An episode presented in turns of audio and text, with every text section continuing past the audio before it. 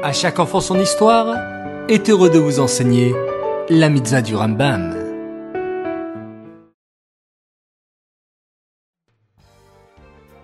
Bonjour les enfants, Bokertov, content de vous retrouver, j'espère que vous êtes en pleine forme. Baou Hashem.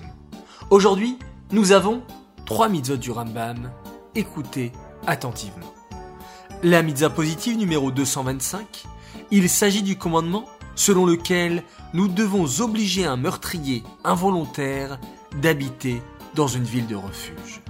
La mitzvah négative numéro 295, c'est l'interdiction qui nous a été faite d'accepter de l'argent pour acquitter celui qui aurait tué une personne.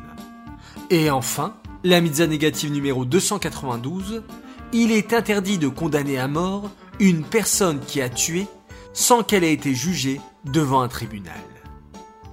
Lorsqu'une personne avait tué sans faire exprès, elle devait aller dans les villes de refuge, habiter là-bas, y rester et n'avait pas le droit de sortir. Mais en revanche, si une personne a tué volontairement, alors la Torah demande qu'elle soit jugée devant un tribunal.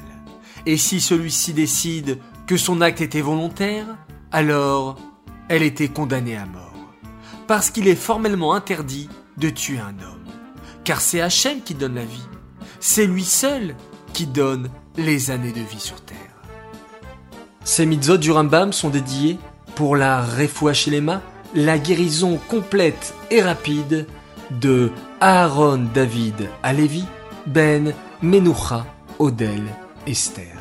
Et pour la refoua Shelema de Sterna Bateshka.